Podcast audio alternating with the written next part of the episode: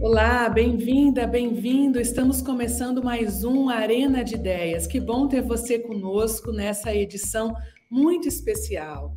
Esse é o principal canal da Oficina Consultoria de Reputação e Gestão de Relacionamento com seus públicos. E desde a criação do Arena de Ideias, no início de 2020, o nosso webinar já recebeu dezenas de especialistas do mundo corporativo para conversar sobre os mais diversos cenários no Brasil e no mundo, antecipando tendências relevantes e também trazendo os insights sobre a comunicação verdadeira e transformadora. Nós estamos juntos a cada 15 dias, nas nove e meia da manhã, nos nossos perfis do YouTube, no LinkedIn, e também você pode acompanhar a nossa cobertura no, na, no nosso site, no nosso blog. O Arena de Ideias também fica disponível como podcast no Spotify. Hoje nós vamos ter uma Arena de Ideias sobre um tema que merece muito a sua atenção, a atenção de marcas e de instituições. É a cibersegurança como lidar com cibersegurança e também reputação. A gente sabe que os crimes cibernéticos são hoje o maior risco reputacional e a segurança digital é a maior preocupação dos CEOs globais em 2022, segundo várias pesquisas. Esses riscos aumentaram muito com a guerra na Ucrânia, que vive a primeira guerra digital, ou seja, é a fusão do físico com o digital. Essa é a primeira guerra assim da história mundial. Além de nós termos uma maior incidência, os crimes cibernéticos também estão muito sofisticados, o que exige das empresas redobrarem os cuidados e as medidas preventivas. Né? O cenário da hiperconexão e de muita vulnerabilidade torna também mais complexa essa equação de confiança para as empresas e para a sociedade. Tem uma pesquisa bem recente da PricewaterhouseCoopers, realizada em setembro de 2021 com 500 líderes empresariais e mil consumidores nos Estados Unidos, que mostrou que os riscos cibernéticos são a maior preocupação dos CEOs e que 82% deles acham que os ataques podem impossibilitar a transação, a venda de produtos e de serviços. Né? E esses são os relatos de ataques que estão o tempo inteiro é, invadindo os noticiários na mídia. Essa mesma pesquisa também trouxe que a proteção de dados, a segurança cibernética, o tratamento adequado dos funcionários, as práticas comerciais e a admissão de erros estão na lista do topo do que os consumidores, os funcionários e os executivos esperam.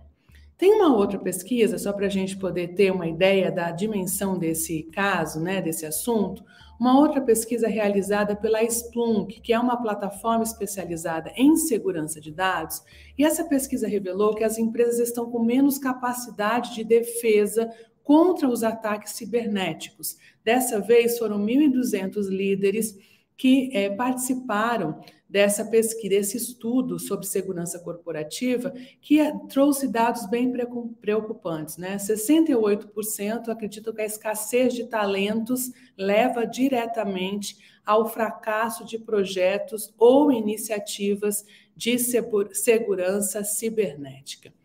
Eu sou a Patrícia Marim, sócia diretora da Oficina Consultoria, estou conduzindo hoje essa conversa com convidados muito especiais. Eu recebo o Dr. Davi Rechilski, sócio fundador do Davi Rechilski Advogados. Dr. Davi é um exímio especialista em direito de várias áreas, uma pessoa que tem a minha total admiração e respeito é, ele tem mais de 32 anos de atuação profissional, é ranqueado há 16 anos consecutivos em primeiro lugar pela, pela publicação Análise e Advocacia, como um dos mais admirados advogados em direito penal especializado e um dos mais admirados em compliance. O Dr. Davi conquistou diversos importantes prêmios internacionais, entre eles o da Chambers and Partners, o The Legal 500, o Best Lawyers e o Global Law Experts, para citar alguns deles. Outro querido convidado, especialíssimo e que eu estou tendo a honra de receber e rever, Dr. Rogério Galouro, ex-diretor-geral da Polícia Federal, atualmente assessor especial da Presidência do Supremo Tribunal Federal.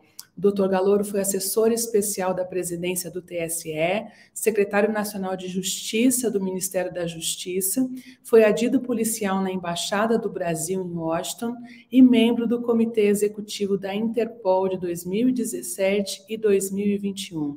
O doutor Galoro possui várias especializa uma especialização em relações internacionais pela UNB, um MBA em gestão de políticas de segurança pública pela FGV e é ex-aluno da Harvard Kennedy School em Segurança Nacional e Internacional. Sejam muito bem-vindos, obrigada pela presença de vocês aqui no nosso Arena de Ideias. Desculpem. Para começar, então, eu queria é, já abrir esse debate aqui, pedindo para que o doutor Davi nos fale das ameaças e dos danos jurídicos que ataques cibernéticos e fraudes corporativas representam para as empresas e organizações. Esse é um tema que tem sido alvo de muitas preocupações para executivos e líderes corporativos, não é mesmo, doutor Davi? Seja muito bem-vindo.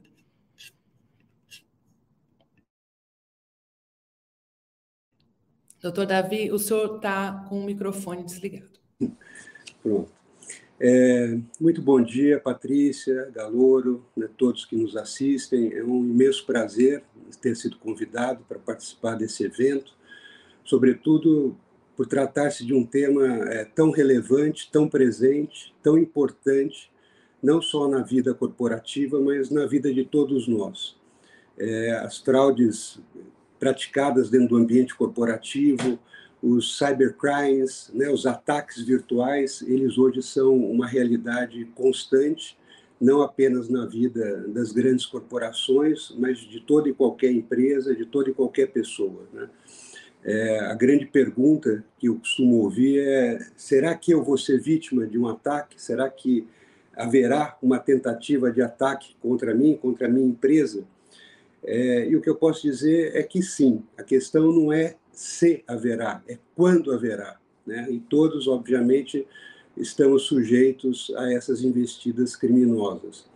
À medida em que se desenvolvem mecanismos, controles, sistemas, softwares de proteção, é, paralelamente, simultaneamente, também se desenvolvem formas desses sistemas de proteção serem burlados. Né? Então, a realidade é, é, essa, tem que se tomar um cuidado é, extremo. Grandes empresas, com todo o investimento, com todos os sistemas que possuem, têm sido vítimas. Né? Nós podemos lembrar aí o ataque é, que a JBS sofreu em maio do ano passado.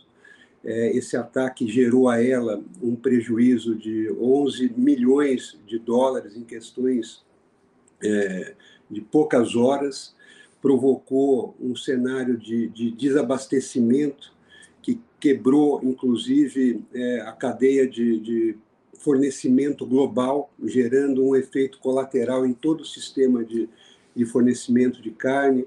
Tivemos agora recentemente o ataque às lojas americanas, que deixou o site deles fora do ar, e isso provocou um prejuízo de mais de um bilhão de reais, impedindo vendas e acessos ao sistema né, de, de vendas online. Então, é uma tendência muito grande, uma tendência é, que vai cada vez se agravar mais, porque a criminalidade ela é móvel e à medida em que ela encontra portas de acesso que é, possibilitem os ataques, isso naturalmente se materializa com maior frequência. Então, é, é muito importante ter essa, essa percepção de que o risco está aí, não é, é algo etéreo, é literalmente é algo é, concreto, efetivamente. As empresas brasileiras sofreram no ano passado mais de 2 bilhões e meio de dólares em prejuízos é, com fraudes é, no mundo tanto real quanto virtual e pesquisas da Kroll mostraram que 85% dos entrevistados sofreram pelo menos uma tentativa de cyberataque nos últimos 12 meses dentro do ambiente das grandes corporações. Então, isso está muito claro que é uma, é uma tendência e as empresas precisam estar atentas e diligentes para evitar é, serem vítimas de, dessa modalidade criminosa. Impressionante, né, doutor Davi? O Brasil hoje é o quarto país do mundo onde acontecem cyberataques disseminados por e-mail. É, eu não sei se vocês sabem disso, mas existe esse ranking, isso saiu no relatório da Fast Facts, é, e são cyberataques disseminados por e-mails. Às vezes é aquele e-mail que parece inofensivo, e você abre, não tem nenhuma orientação, e isso acaba permitindo uma violação, uma invasão num, num sistema corporativo ou público. Né? Então, há vários, há vários ângulos nessa história para que a gente possa, de fato, estar é, é, preparado para, um pouco mais preparado para enfrentar essa situação. Eu queria, então, solicitar ao doutor Rogério Galouro um olhar sobre a perspectiva de crimes cibernéticos em instituições públicas. Né? Hoje a gente tem aqui essa possibilidade de ter dois grandes, é, duas grandes cabeças, mentes que possam, possam nos dar essas duas visões do privado e do público. Doutor Galouro, com a sua vasta experiência, o que o senhor destaca como mais relevante sobre a perspectiva de crimes cibernéticos em instituições públicas? Muito obrigado mais uma vez pela presença aqui conosco. Bom, Patrícia, obrigado. Eu que agradeço o convite. Um prazer estar com você de novo. Doutor Davi, prazer em conhecê-lo. A, a, todos que nos ouvem. É, esse assunto é fundamental, né? O doutor Davi já disse que é, é, é, nós não devemos perguntar se seremos, mas sim quando. Quando, né? E eu digo mais: quando e a grande preocupação, qual a profundidade desse ataque? Isso também diz muito, né? Esse assunto é fundamental porque, veja, onde nós estamos hoje? Nós estamos no cyberespaço. Essa é a nossa realidade. O, a, a, o cyberespaço ele não é mais um assunto periférico nas nossas vidas como era há 15 anos atrás. Hoje ele é praticamente o nosso, nosso dia a dia, o que nós assistimos, as nossas conversas, as comunicações é, é, é, nossas, enfim. Então, é, quando em o mundo já vem tratando desse assunto de privacidade de dados há algum tempo. É, os Estados Unidos, nos Estados Unidos, em 2012, começaram as decisões da Suprema Corte com relação à privacidade de dados. A Europa vem se movimentando também. Quando em 2018, então, a Europa publica o regulamento de proteção de dados pessoais. O Brasil, no mesmo ano, em 2018, então, publica a LGPD, a Lei Geral de Proteção de Dados, que foi uma grande é, é, foi um grande desafio para todos nós, instituições públicas e privadas, porque tivemos que, de fato, juridicamente, ficar responsáveis pelos dados que tratávamos e tomar providências, né? É, é, para efetivamente providenciar essa, essa segurança. Logo na sequência vieram enormes vazamentos de bancos de dados, 2019, 2020, 2021 que colocaram em xeque a própria existência da LGPD e o comportamento das instituições. Naquela época, nós pensávamos que é, é, com aqueles vazamentos não teria mais sentido a LGPD. É, mas hoje nós vemos que é o contrário. Né? Os vazamentos eles nos permitiram verificar qual a importância e a necessidade de nós provermos segurança da informação o mais rápido possível nas instituições públicas e privadas. E daí vem uma, uma consideração. No cyberespaço, na maioria das vezes, não há diferença entre um órgão público e privado. Eles procuram fragilidades, os atacantes procuram fragilidades e as encontram.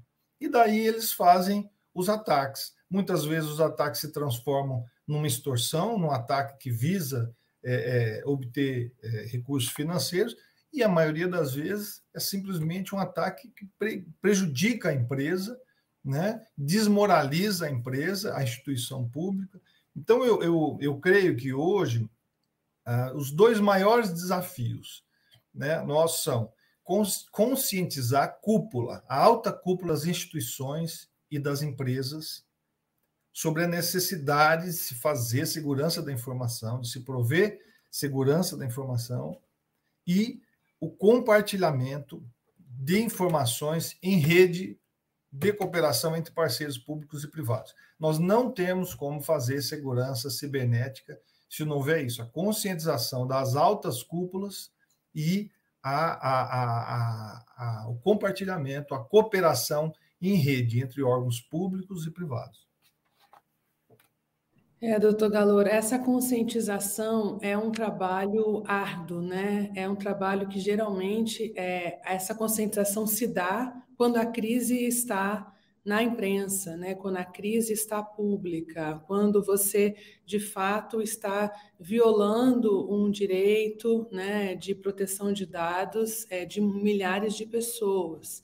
É, e tem um, um, risco reputacional ali muito grande. Né? A gente tem trabalhado muito essas questões dessas crises, onde o estrago na reputação ele, ele é imensurável. Né? E, e eu acredito muito que a, a capacitação e a, a, construção de governanças internas sobre o olhar do que é, eu acho que a gente tem ainda um passo anterior da prevenção, que é explicar o que é um crime cibernético, quais são as naturezas, né? Porque isso pode ser parecer tão glamouroso, e às vezes é algo tão pequeno e que e vai escalando de maneiras tão grandes. Então, eu acredito muito no que o senhor está falando sobre a conscientização. E pegando esse gancho, eu queria perguntar para o doutor Davi se o senhor pode, doutor Davi, falar um pouquinho sobre integridade né, e segurança corporativa, sobre esse papel coletivo e individual de cada um de nós como guardiões dos melhores interesses das corporações, né? É, é uma responsabilidade individual e coletiva para se criar essa governança, não é? É? sem dúvida, Patrícia, é muito bem observado esse ponto, né? O doutor Galouro também comentou é, com propriedade sobre a importância da conscientização, né, da alta cúpula, mas é, para além da alta cúpula é muito importante a conscientização é, de toda a estrutura é, corporativa, isso dentro do ambiente empresarial, assim como de nós como indivíduos, porque hoje em dia é, nós somos a porta de entrada é, para os ataques sistêmicos externos. Né? O ser humano, a quebrar a firewall do ser humano é a coisa é, mais fácil do mundo, vamos dizer assim, porque a engenharia social, né, os golpes, todo aquele é, engodo, aquela forma é, de interação que o cybercriminoso tem para convencer a vítima, muitas vezes, a fornecer seus dados, a acessar um site é, suspeito, a abrir um e-mail é, cuja origem, a procedência duvidosa. E toda vez que você abre essas portas, não adianta você ter é, a porta de um cofre com dois metros de espessura e a fechadura mais sofisticada, a senha mais sofisticada do mundo, se vai alguém lá e deixa a porta entreaberta. Né? Então, é, analogicamente, é isso. Né? O ser humano, nós como indivíduos, temos que ter a, a consciência, né, sermos conscientizados da importância do nosso papel como é, guardiães da integridade é, do espaço corporativo. Né? Eu, eu lembro de um caso em que um, um grande CEO aí de uma empresa ele cadastrou seus dados é, pessoais e o seu e-mail corporativo é, no site de uma farmácia para ter um desconto. E essa farmácia teve os seus sistemas invadidos, os hackers é, identificaram ali a, a, a extensão com o nome da empresa e foram tentando é, quebrar é, a senha desse, desse executivo e acabaram conseguindo, fazendo associações com os dados cadastrais, com o CPF, com data de nascimento, com informações que estão dentro do mundo né, virtual, espalhadas por aí. Né? Cada lugar que a gente vai, a gente preenche é, com uma informação, fornece o CPF para ter desconto, isso e aquilo. Então, a, a coletânea dessas informações é, que estão dispersas aí pelo, né, por todos os ambientes acessíveis, eles conseguiram quebrar a senha desse executivo e, com isso, acessaram o, o, os sistemas da empresa e criaram lá um cenário é, caótico. Né? Nós temos alguns tipos de crimes que cada vez são mais comuns, né? Eu acho que vale a pena é, mencionar o, o ransomware. Esse ransomware é um, um, crime gravíssimo e perigosíssimo porque ele é, bloqueia todo o, o, sistema da empresa, todos os computadores ficam é, inacessíveis e o criminoso pede um resgate para liberar os sistemas. Né? Então, isso é, é um crime é, gravíssimo, né? É uma extorsão e causa um prejuízo terrível. Então, esse é um crime muito importante né, dentro do ambiente corporativo. Né? A gente tem também o phishing, né, como o próprio nome diz, né, é a pescaria. É, isso se dá através de engenharia social para enganar os usuários a fornecer elementos, dados e, com isso, é, capturar outras informações que vão permitir um benefício econômico é, ao criminoso. E é, esse, o Brasil, você mencionou que era o quarto ou quinto né? É, nesse tipo de crime, o Brasil é o primeiro do mundo em termos de, de, de phishing. Né? Então, veja quão gravosa é a situação que a gente se encontra. E é realmente é, a, o firewall humano precisa estar calibrado para evitar deixar essa porta né, do cofre entreaberta. Cofre aberto e, é uma mesma coisa que uma gaveta, ou seja, não vale absolutamente nada em termos de proteção. É, que bom, doutor Davi, que o senhor já trouxe essa questão de quais são os crimes, quais são alguns dos crimes, porque a gente está falando de uma necessidade de uma conscientização coletiva e individual para que todo mundo faça a nossa parte, né? É, eu estava é, me preparando para esse Arena de Ideias e me dei, é, me deparei com um artigo muito bom do professor João José Forne, nosso querido especialista em gestão de crise, e ele diz que hoje 95% dos cyberataques ocorrem por erro humano. Então, esse erro humano muitas vezes é por desconhecimento ou é por é, não intenção, né? Quantas vezes nós somos vítimas de golpe de WhatsApp é, com toda a informação que a gente tem, nós continuamos sendo vítimas de golpes de WhatsApp, né? Às vezes é um link que você acha que alguém te mandou e você clica e pronto, né? Porteira aberta. Então, é super importante esse tipo de entendimento mesmo é, do que são esses crimes, quais são esses crimes, quais recomendações que vocês poderiam dar para evitar e para que sejam medidas preventivas que possam ser adotadas? Posso fazer essa pergunta para o senhor, doutor Galouro? Pode sim, Patrícia. Excelente referência, doutor Fornelli.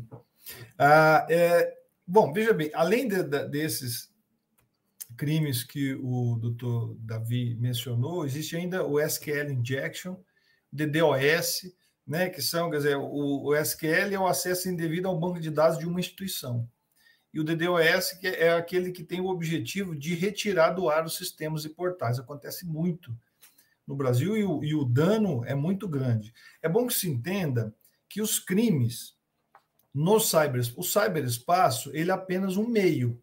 Né? Os crimes são aqueles crimes a, a, habituais, fraude, furto, estelionato, extorsão, mas agora eles são cometidos por esse meio.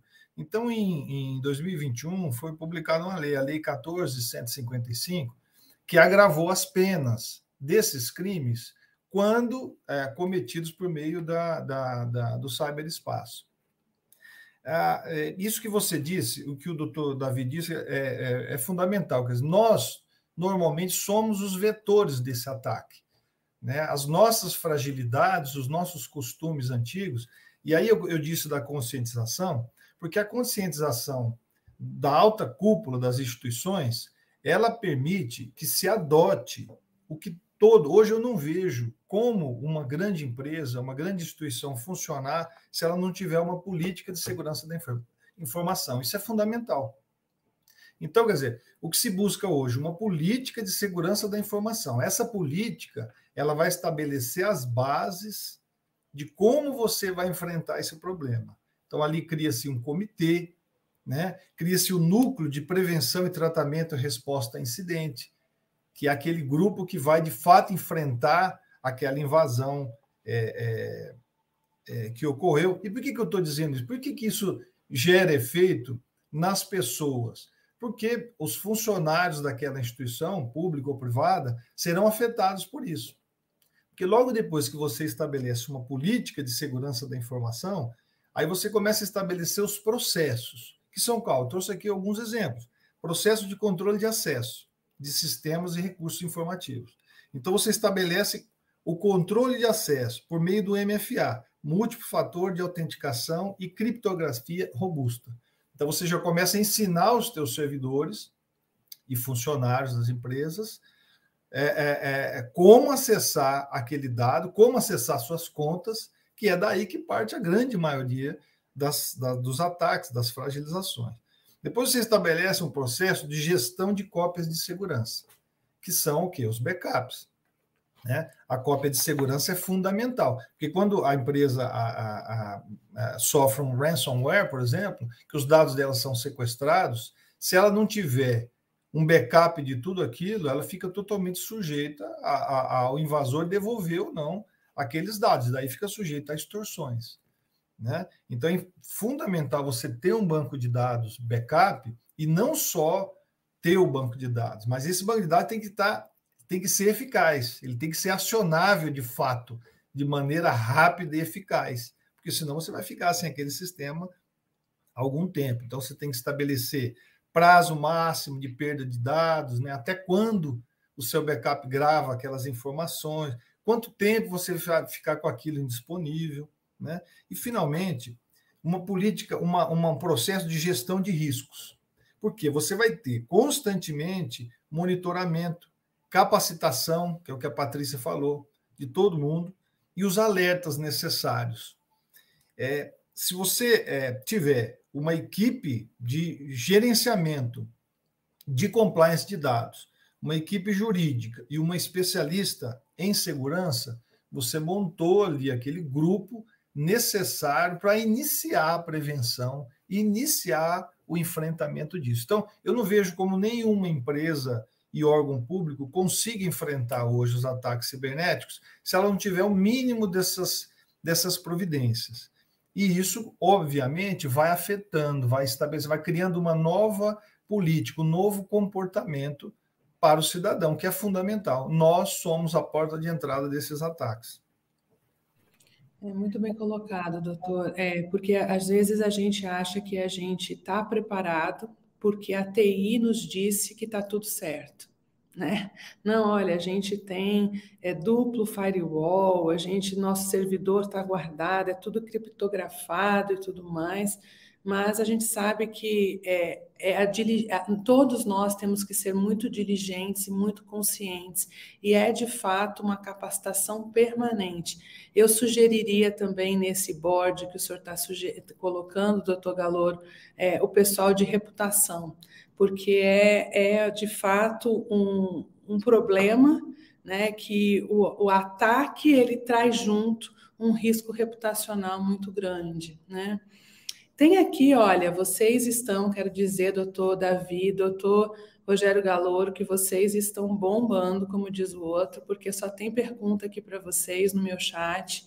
É, entre elas, né, um comentário aqui do Diego Marçal, que disse que teve um caso recente no Tribunal de Contas do Paraná, no último dia 13, sexta-feira, indisponibilizando todos os serviços do tribunal até hoje.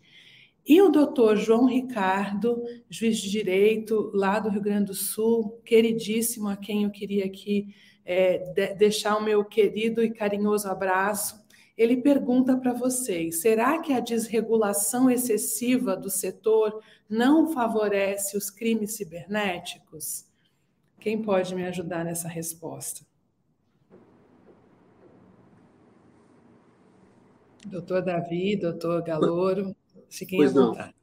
Eu, eu, acho que não é a questão é, da falta de regulação no setor. Obviamente que é, isso é um processo evolutivo, né? o processo é, de desenvolvimento legislativo é, de regulamentos, ele tem toda uma, uma burocracia na sua tramitação que causa um retardamento em relação ao desenvolvimento da própria tecnologia. Né? Eu acho que é muito difícil que um, um, algum, qualquer processo legislativo consiga acompanhar é, o desenvolvimento tecnológico. Então, eu acho que é, tem que haver uma, uma regulamentação, é, muitas vezes, uma autorregulamentação dentro do próprio ambiente corporativo, do ambiente institucional, é, para que práticas e políticas sejam seguidas, evitando-se dessa forma é, o aumento dos riscos, né, a se tornar cada vez mais vulnerável aos riscos. Eu acho que esse é um ponto muito importante. Acho que, como o doutor Galoro colocou, né, é, a conscientização ela é parte do processo de autorregulação, é, que, consequentemente, é parte do processo de regulamentação legislativa. Então, eu acho que isso está dentro de um, de, um, de círculos concêntricos, né, que é, vão realmente é, aumentar a segurança sob uma perspectiva macro. E esse não é um problema que assola é, as empresas no Brasil ou assola é, as instituições no Brasil. Isso acontece em todo lugar do mundo, não, não é nenhuma prerrogativa nossa estar mais ou menos suscetível. Eu acho que essa questão é, é muito clara para mim sobre essa perspectiva. Muito bom, doutor Galo. Eu concordo com o doutor Davi, é, porque esse assunto é extremamente novo ainda para nós, né? É novo e ele é brutal, ele é gigantesco. Então, de certa forma, é, todos ficam um pouco sem saber como se comportar, né? Como se nós sofrêssemos um grande ataque maior do que nossas forças que somente a união entre todo, de todos aqueles envolvidos, instituições públicas e privadas, e o estudo e o investimento nessa área que vai nos dar a resposta disso. Nós temos no Brasil a LGPD, que é uma lei que é, é, regulamenta o setor, a proteção de dados. Nós temos a Agência Nacional de Proteção de Dados, que também faz um trabalho muito bom. E, e enfim, mas é, é esse é um trabalho de todos. Esse é um trabalho de todos. Não adianta é, é, você só se preocupar quando aquilo te afeta. Infelizmente, é o que acontece. A maioria das empresas e órgãos só começam a prestar atenção naquilo quando ocorre uma grande invasão, um grande ataque, uma, uma subtração de dados ou impedimento de, do site, enfim. Mas é, é, é eu concordo todavia. Ainda não vejo, não tenho como responder essa, essa questão sobre a desregulação agora.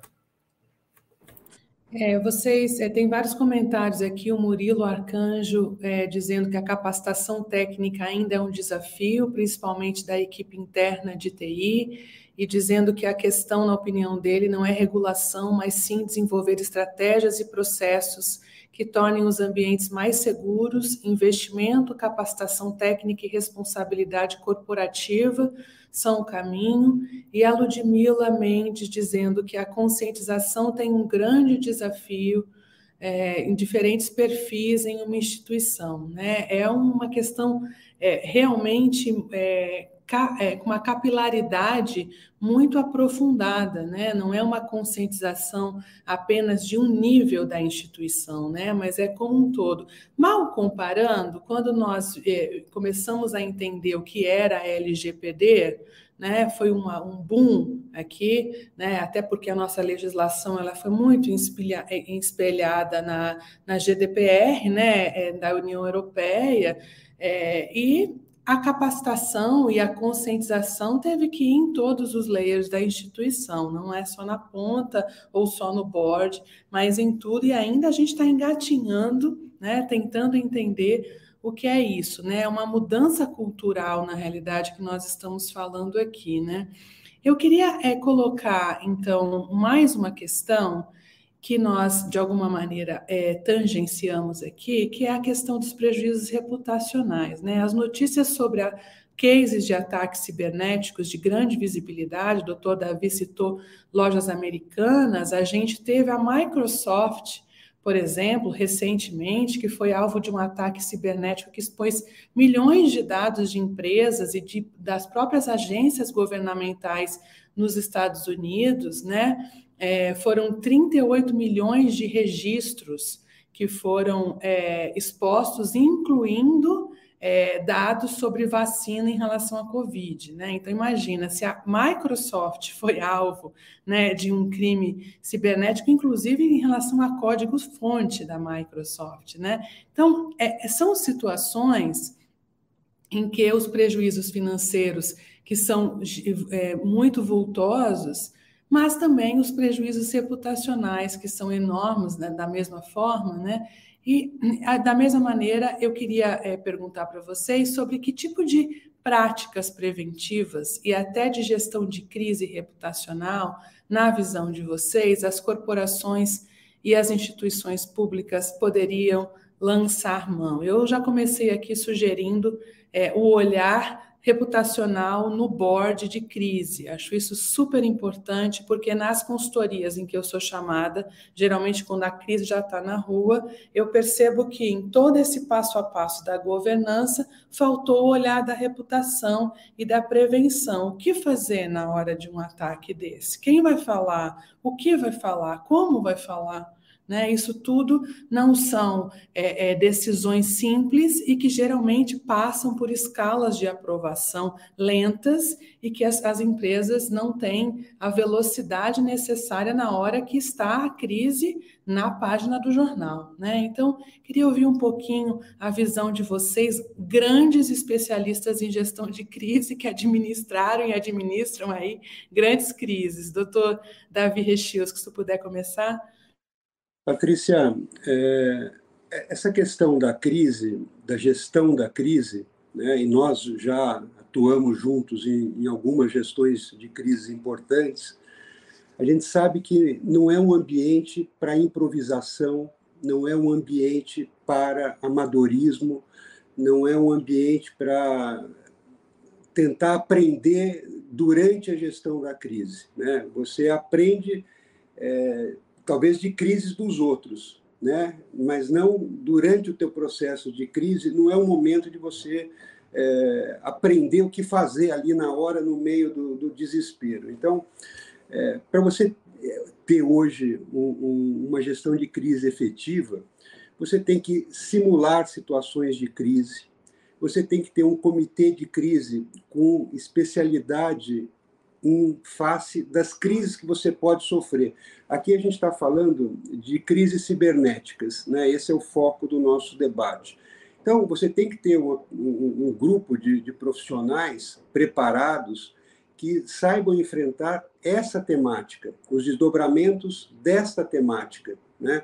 É, não adianta você pegar uma pessoa especialista em crises ambientais e colocar para fazer a gestão de uma crise cibernética. Então, dentro da concepção de que é, vai haver uma crise em algum momento, não é se vai, é quando vai, é importante fazer simulações, é importante formar um comitê, como eu disse, com pessoas que tenham domínio dessa matéria, fazer um mapeamento é, das possibilidades da crise para reduzir para as probabilidades e aí você avaliar a factibilidade é, da incidência da crise, né? você ter um fluxo de um protocolo de resposta para situações, um, é, se basear em benchmarks de casos emblemáticos né, de outros. Então, eu acho que fazer essa estruturação é muito importante. Eu acho que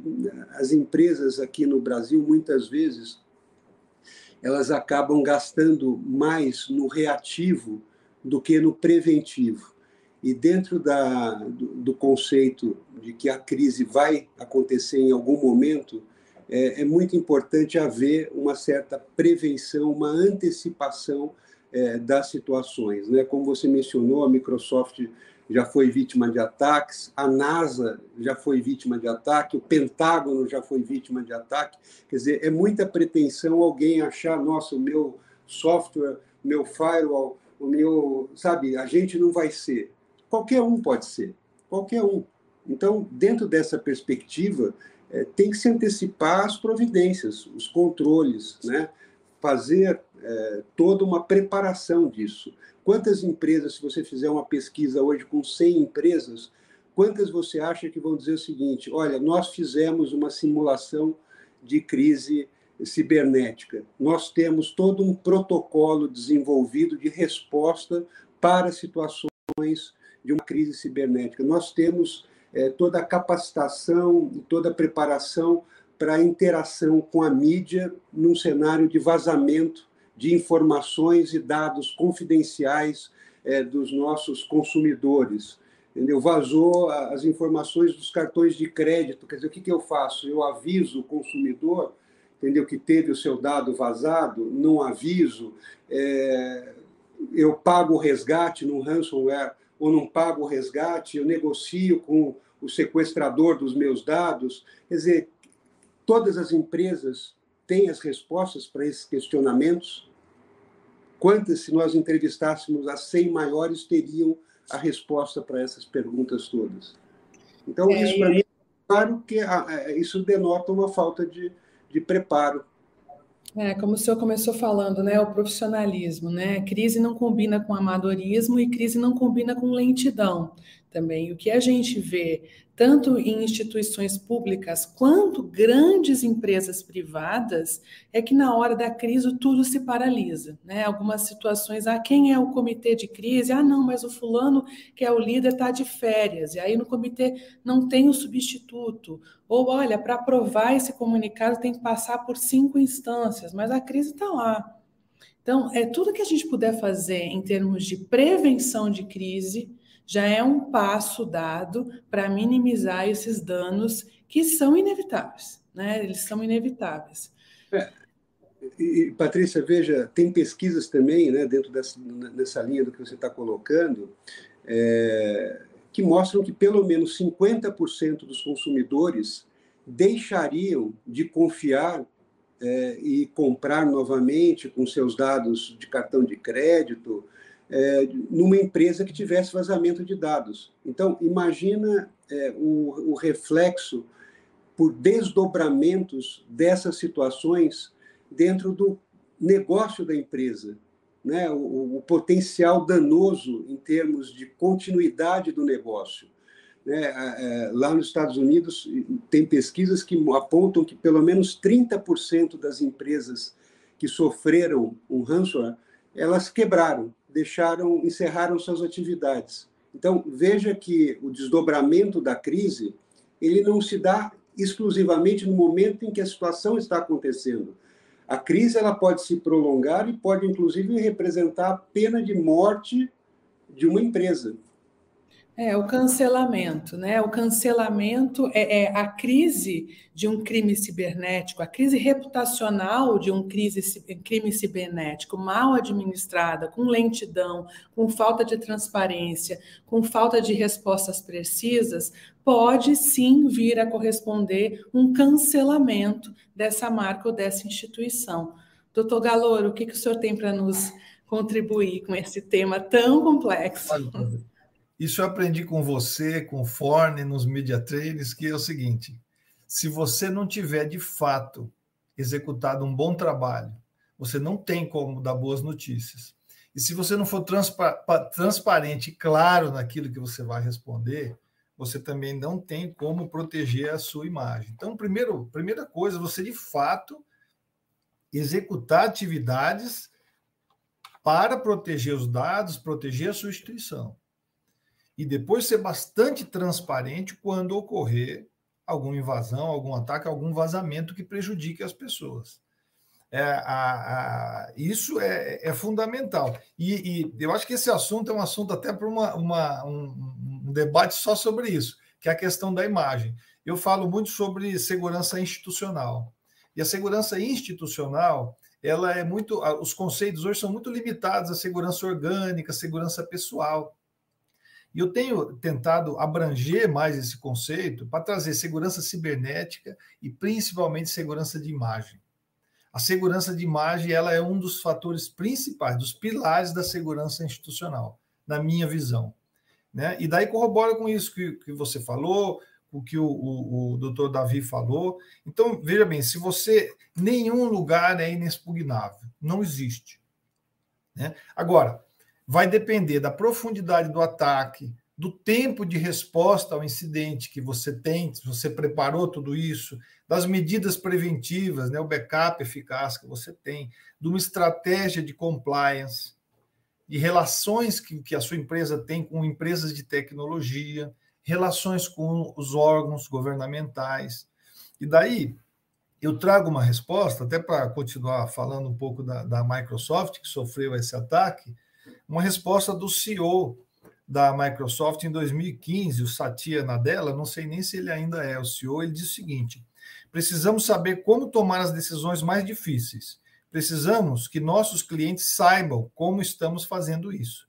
Precisamos de um conjunto de princípios para nortear esse trabalho.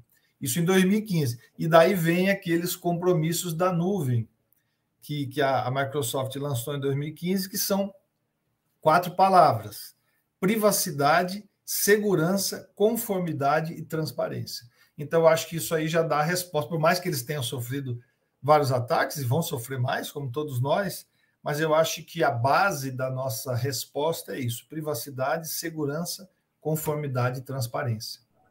Eu sou fanzaça dele. Acho que ele é um cara que tem uma visão muito lúcida, está à frente já há muitos anos, à frente do Microsoft e é essa visão realmente da transparência, né, da necessidade de ser coerente, de ser autêntico e de ter as respostas.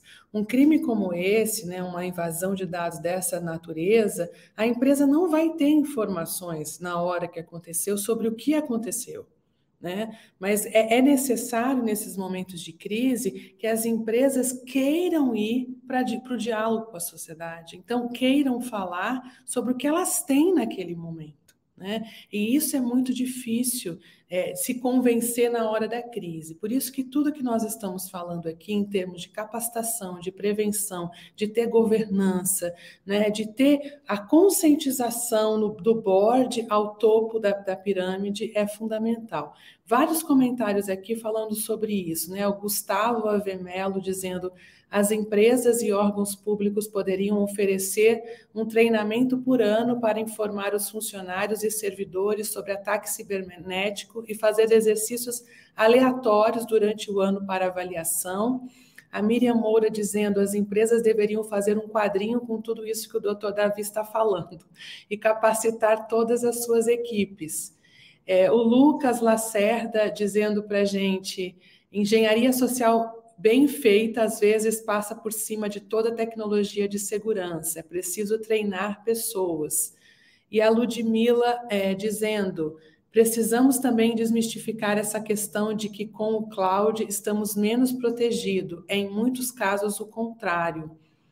E a Sônia Filgueiras dizendo responsabilidade e autenticidade sempre são pilares, são princípios, valores que são testados nessa hora da, cri da crise num grau máximo, né? Essa crise a gente não consegue saber. Uma crise, por exemplo, de um acidente aéreo, a gente vê o avião no chão, infelizmente, né? Uma crise cibernética a gente não vê. Então, é, a gente não consegue materializar. É, é, justamente por isso a necessidade de ter uma governança muito robusta né, é, na, na, por trás de tudo isso.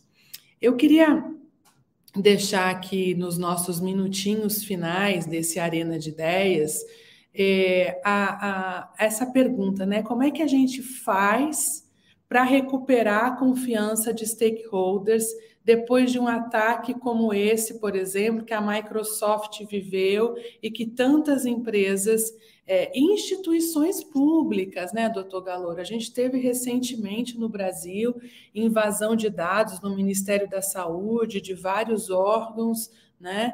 É, isso tem crescido. É, a exemplo do que aconteceu na União Europeia, depois de instalada a GDPR, muitos cybercrimes aconteceram lá, é um pouco do que a gente tem visto aqui também. Né? E o advento das, das eleições, me preocupam muito essa questão toda de dark web nas eleições que nós estamos é, é, prevendo também. Né? Então, queria, para poder terminar e aí já deixar as palavras finais de vocês, como é que a gente recupera a confiança dos públicos, dos stakeholders, depois de um ataque é, como o Ministério da Saúde viveu, a Microsoft viveu, é, a, a Mongeral viveu, enfim, tantas empresas né, e instituições. Podemos começar com o senhor, doutor Galo?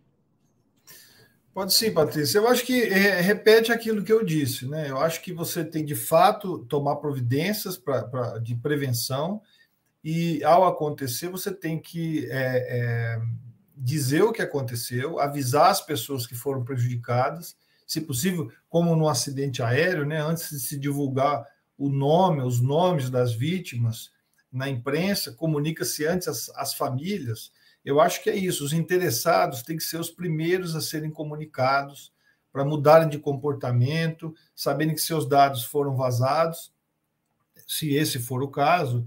E, e, e, e como o doutor Davi disse, nós dissemos que não, não, não, não tem como você ir migrando de uma empresa para outra procurando segurança.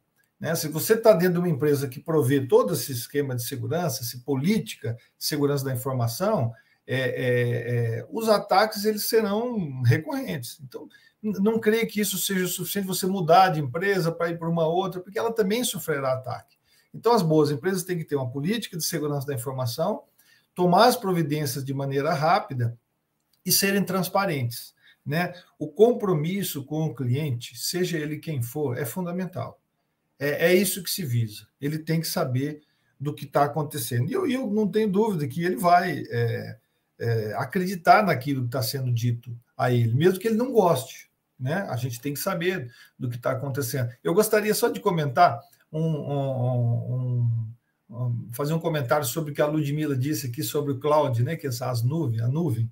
É, isso é fundamental, porque até esse nome eu acho que ele não é muito justo, porque eu não sei se vocês já tiveram a oportunidade de chegar para o seu chefe, para o seu superior e falar: olha, nós não temos como manter nosso banco de dados todo aqui. Né? O nosso prédio não comporta isso, né? nós não temos gente capacitada para cuidar disso, nós precisamos deixar em outro lugar. Aonde poderíamos deixar? Na nuvem. Quando você diz isso, a reação do seu, seu superior, aquele que não conhece o assunto, é desesperador. como que nós vamos deixar todos os nossos dados na nuvem? Né? E, na verdade, a nuvem nada mais é do que um grande cofre, né? um prédio com um cofre extremamente seguro, e é isso que precisa é, ficar bem claro, né? Que as nuvens elas são confiáveis. Na verdade, elas são o que mais confiáveis nós temos hoje para aqueles que, que, que é, tratam um banco de dados muito grande. Né?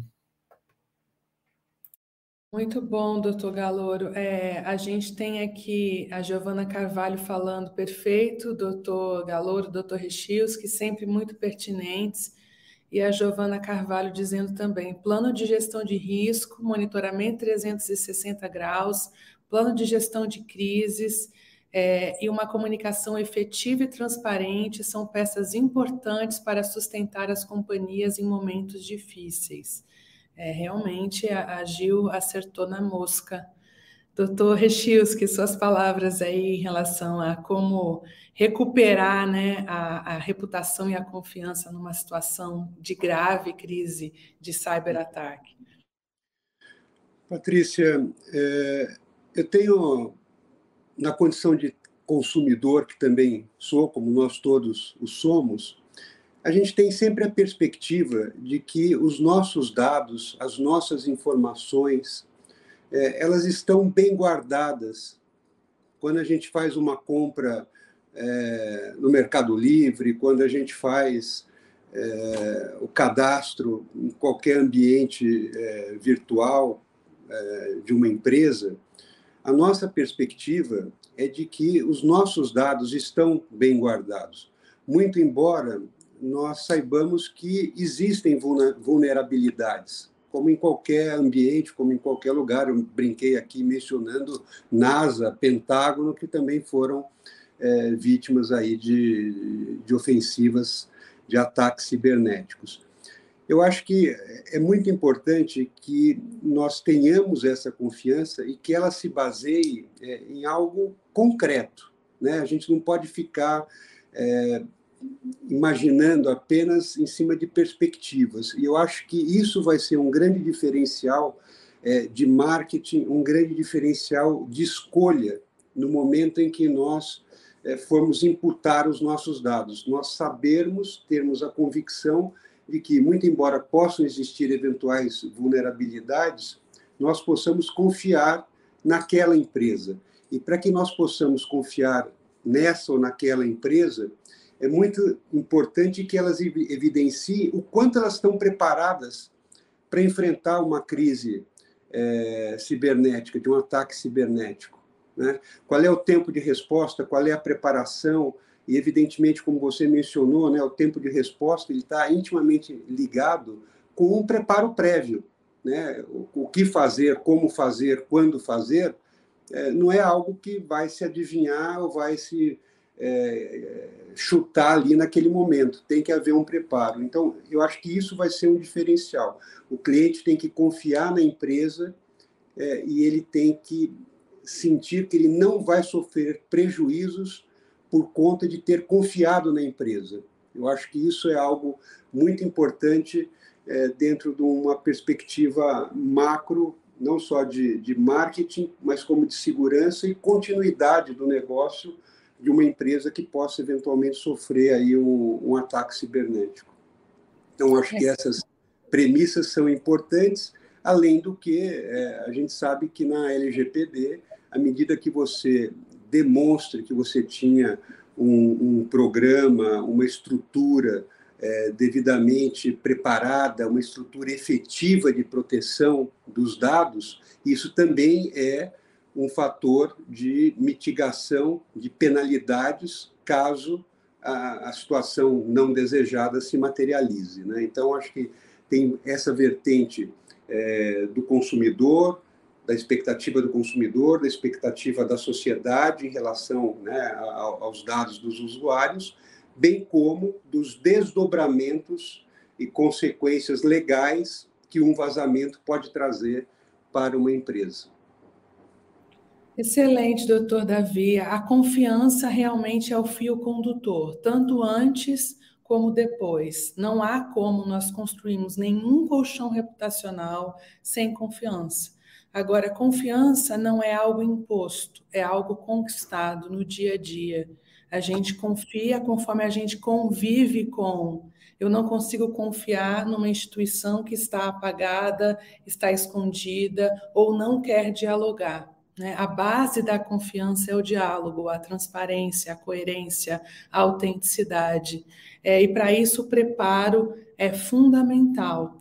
Eu queria agradecer demais pelo tempo de vocês, dizer para você que está me assistindo aqui que se você ainda não é, assinou o nosso canal, ativa ali o seu sininho para que você possa estar sempre acompanhando a Arena de Ideia.